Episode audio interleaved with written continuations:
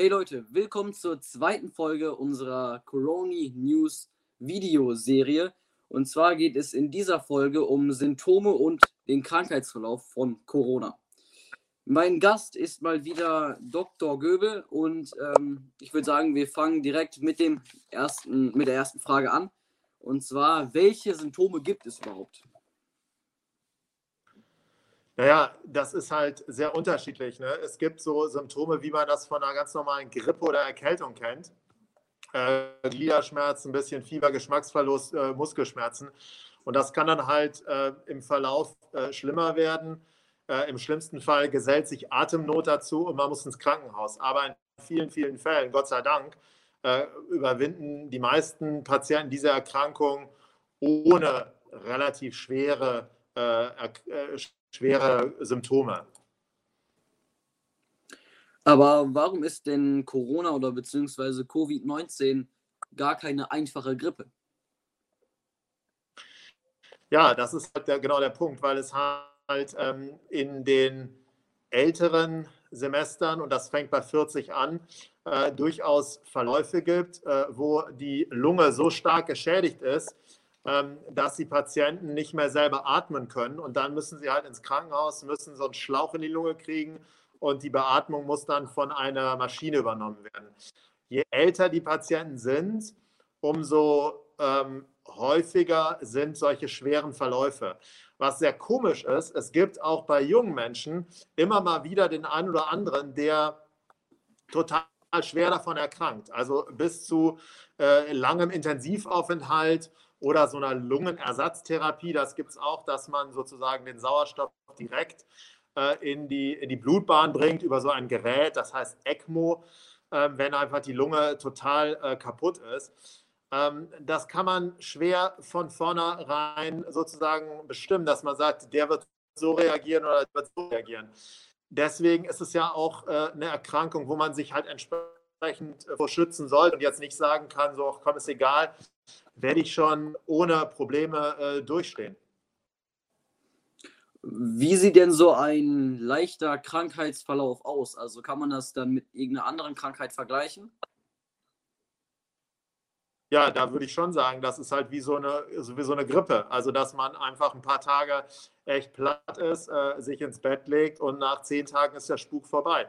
Aber es ist halt äh, auch solche, was einfach anfängt. Und dann findet man sich an Tag fünf oder sechs äh, im Krankenhaus wieder und ein paar Tage später ist man auf Intensiv.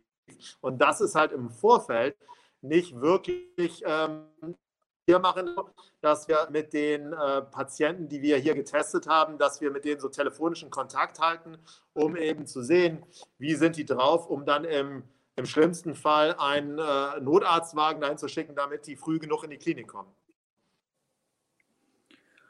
Und ähm, was passiert, wenn man die Corona einmal hatte? Also ist das so, dass man das danach nicht nochmal bekommen kann oder kann man das mehrmals bekommen? Ja, das ist, ähm, sagen wir mal, jetzt noch so ein bisschen unklar. Es gibt äh, dokumentierte Fälle, wo äh, Patienten sich erneut angesteckt haben. Das heißt, die haben eine Infektion durchgemacht und haben dann ein, eine erneute Coronavirus-Infektion bekommen, mit dann aber einem leichteren Verlauf. Nicht? Ähm, das ist aber jetzt noch nicht endgültig geklärt, ob in Corona ähm, eine dauerhafte Immunität hinterlässt? Wahrscheinlich eher nicht, weil ich meine, wir kriegen ja auch jedes Jahr einen Schnupfen im Winter und das ist ja nicht so, dass Schnupfen eine Kinderkrankheit ist. Das heißt, es könnte durchaus so sein, dass man keine dauerhafte Immunität hat, wie zum Beispiel bei Masern. Was natürlich, wenn man jetzt direkt zum Thema Impfen schwenkt, ähm, dazu führen würde, äh, dass man kontinuierlich entsprechend äh, Augensimpfungen benötigt, so wie wir das von Grippe ja auch kennen. Es wird ja auch Grippe jedes Jahr im Winter geimpft und es reicht auch nicht eine Grippeimpfung fürs Leben. Ähm, und bei Corona, also die Symptome, wann kann ich eigentlich selbst sagen, wenn ich jetzt auf meinem Bett liege und sage, mir geht es jetzt nicht so gut. Ist das jetzt äh, vielleicht eine Grippe oder ist das jetzt äh, Corona ähm, und ich die Symptome habe? Was mache ich dann? Also gehe ich dann zu meinem Arzt mit dem Risiko, dass ich in der Praxis andere Leute anstecke oder was mache ich dann?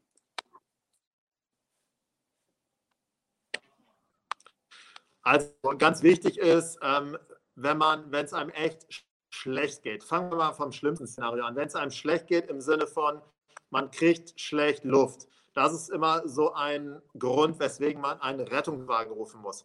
Wenn es jetzt so ist, dass man so diese typischen, ich sag mal, Erkältungen hat und man weiß jetzt nicht, ist es Corona, ist es nicht, dann muss man entsprechend einen Test machen, so einen Rachenabstrich machen in der Praxis oder in den ganzen Diagnostikzentren, die es gibt. Und ganz wichtig ist, dass wenn man dann einen Termin macht, dass man eben sagt, dass man einen Infekt hat. Die meisten Ärzte haben so Infektsprechstunden eingerichtet. Hier in Düsseldorf haben wir so eine Einheit, wo man so ein Drive-In hat, äh, wo man dann quasi im Auto solche Abstriche machen kann. Äh, das haben andere Städte zum Teil auch. Also da gibt es verschiedene Möglichkeiten. Wichtig ist halt, wenn man zum Arzt geht, da muss man halt vorher sagen, dass man einen Infekt hat. Und ähm, jetzt hört man ja auch immer mal wieder, dass die Intensivbetten ein riesiges Problem in den Krankenhäusern sind. Äh, was heißt das?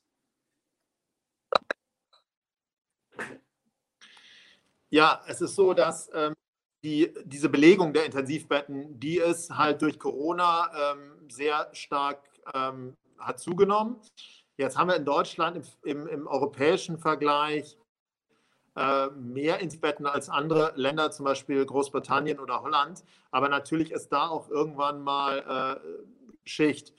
Deswegen hat man sich ja jetzt äh, von äh, der Seite des Bundes entschieden, so einen harten Lockdown zu machen, damit das System nicht kollabiert. Wir müssen auch immer eins bedenken. Die, die normalen Erkrankungen, die laufen ja weiter. Das heißt, es gibt weiterhin Herzinfarkte, es gibt weiterhin Schlaganfälle. Und natürlich wo jetzt innerhalb der Kliniken so ein bisschen jongliert wird, ist mit diesen planbaren Operationen.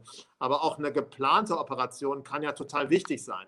Also von daher sollte man echt schauen, dass diese Übertragungen ähm, rückläufig sind. Das war ja auch übrigens der Grund, warum man jetzt gesagt hat, wir, wir, wir verbieten diese Silvesterknallerei, weil damit die Kliniken nicht noch weiter belastet sind, weil Silvester gibt es halt immer auch schwere Verletzungen durch äh, solche Feuerwerkskörper und das möchte man jetzt dem Gesundheitssystem nicht zumuten. Und ähm, wie kommt das Gesundheitsamt den wenigen Betten und dem Ganzen äh, hinterher? Naja, wir haben das hier in Düsseldorf so gehandhabt, wie die anderen Kommunen in Westfalen auch. Wir haben sehr enge Stimmung äh, mit der Feuerwehr, mit den einzelnen Kliniken, die wir haben.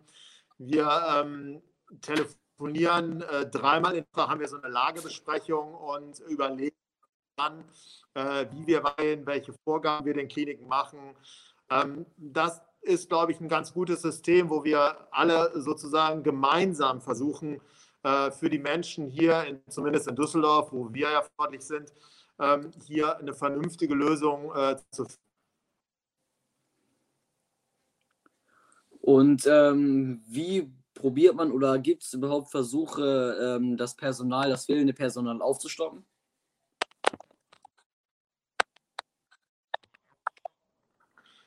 Ja, also ähm, das machen die Kliniken natürlich äh, mal selber, ähm, dass sie äh, sozusagen äh, Personal zum OP, wenn sie jetzt, sagen wir mal, weniger operieren, dass sie das Personal dann auf die Intensivstationen bringen. Aber wir haben auch hier seit Anfang des Jahres zusammen mit dem Jobcenter ähm, einiges an Personal aus dem eigentlich so nicht medizinischen Bereich in die Kliniken vermitteln können. Ähm, durch die gute Zusammenarbeit der ganzen Player hier damit äh, auch da dann wiederum in den Kliniken anderes Personal, was schon länger in der Klinik arbeitet, dann in andere Bereiche wie zum Beispiel Intensivstationen nachrücken kann. Ähm, warum ist sowas wie ähm, in der Bahn fahren eng zusammengequetscht ähm, erlaubt, aber zum Beispiel das Essen gehen mit den Freunden nach, keine Ahnung, Joggen gehen oder so verboten? Ja, da gibt es so ein paar, ähm, ich sage jetzt mal, logische Brüche. Ne? Also ähm, ich würde sagen, ähm, dass in der Bahn, wenn alle einen Mund-Nasenschutz tragen, ist das Risiko geringer. Natürlich, je enger die Bahn ist, je enger man da gequetscht ist, da gibt es ja so Bilder von so Bussen, wo die so in dem Bus stehen und dann in der Schule irgendwie Abstand halten müssen. Das ist natürlich nicht, nicht nachvollziehbar. Beim Essen so, ähm, finde ich, ist eigentlich das größte Problem, weil äh, Essen mit Maske ist nicht drin.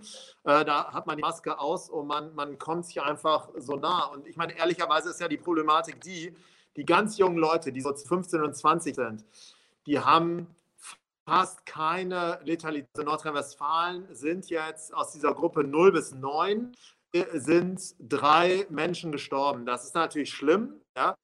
Aber äh, wenn man das vergleicht mit den 70- oder 80-Jährigen, sind das natürlich äh, ganz geringe Zahlen.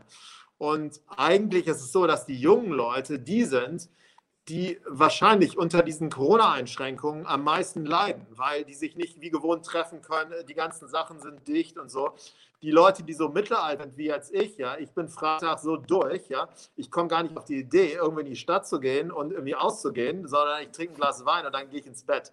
Mir fehlt da jetzt nicht so viel, aber ich kann mir total vorstellen, wenn ich jetzt 20 wäre, würde mich das wahnsinnig ankotzen. Und ähm, wir müssen halt schauen, dass wir da irgendwie gemeinsam durchkommen, weil man hat auch jetzt nichts davon als, als 15-, 20-Jähriger, wenn man die Eltern ansteckt und sagen wir mal, der Vater dann verstirbt, ist jetzt auch keine wirklich Top-Situation. Deswegen kommt es halt darauf an, dass alle hier äh, gemeinsam agieren, dass wir diesen, dass dieser Spuk äh, irgendwann bald vorbei ist. Und äh, warum ist ein Lockdown in dem Sinne äh, sinnvoll überhaupt? Naja, ein Lockdown ist insofern sinnvoll, weil man die berechtigte Hoffnung hat, dass dadurch die Infektionszahlen zurückgehen. Das geht aber nur, wenn die Leute sich wirklich dann auch daran halten. So eigentlich, wenn sich alle an diese Maßnahmen halten würden, wäre der Lockdown nicht nötig gewesen. Und wenn man natürlich jetzt trotz des Lockdowns irgendwelche privaten Partys macht, ja, das ist natürlich innerhalb, es ist nicht erlaubt, aber es kann natürlich nicht kontrolliert werden, weil Gott sei Dank kann man zu Hause in seinen vier Wänden machen, was man will. Aber da kann man echt nur an jeden appellieren. Das ist jetzt natürlich Schnapsidee, wenn man jetzt eine, eine, eine, größere Party macht mit 20, 30 Leuten, einer ist infiziert, dann kann man davon ausgehen, dass sich alle einfach infizieren. Wissen wir alle, der gemütlichste Ort ist die Kirche.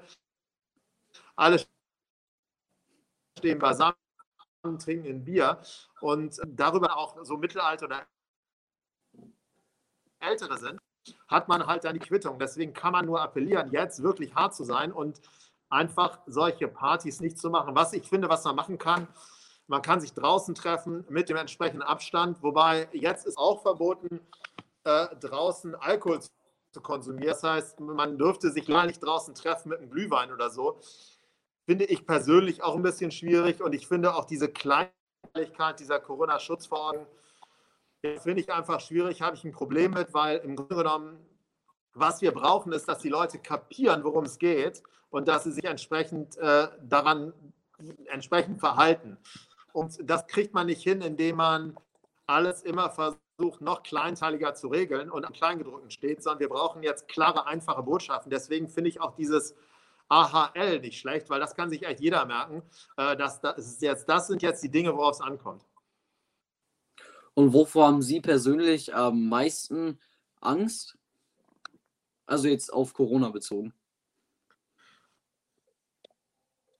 ja, also ich habe, hört sich jetzt doof an, aber ich habe da jetzt so keine Angst. Also ich habe da echt keine, also ich habe vor und ich bemühe mich auch und ich trage auch tragen zum Beispiel hier immer, wenn wir jetzt so eine Besprechung haben. Die meisten Besprechungen sind bei uns jetzt Videokonferenzen. Aber ich finde, Angst ist immer so ein, so ein schlechter Partner. Man muss Respekt haben vor der Situation, man darf es nicht zu leicht nehmen. Aber wenn man jetzt die ganze Zeit ängstlich durchs Leben geht, äh, führt auch zu nichts, macht nur schlechte Stimmung. Ich habe auch Angst, wenn ich rausgehe. Ich könnte auch vom Sattelschlepper überfahren werden, sondern ich gucke halt, wenn ich über die Straße gehe. Und das mache ich auch bei Corona. Okay, dann danke für die zweite Folge, dass Sie hierbei wieder teilgenommen haben. Wir sehen uns bei der nächsten Folge wieder. In der nächsten Folge geht es nämlich um das Thema Impfen. Danke, dass Sie dabei waren. Alles klar, super, danke, ciao.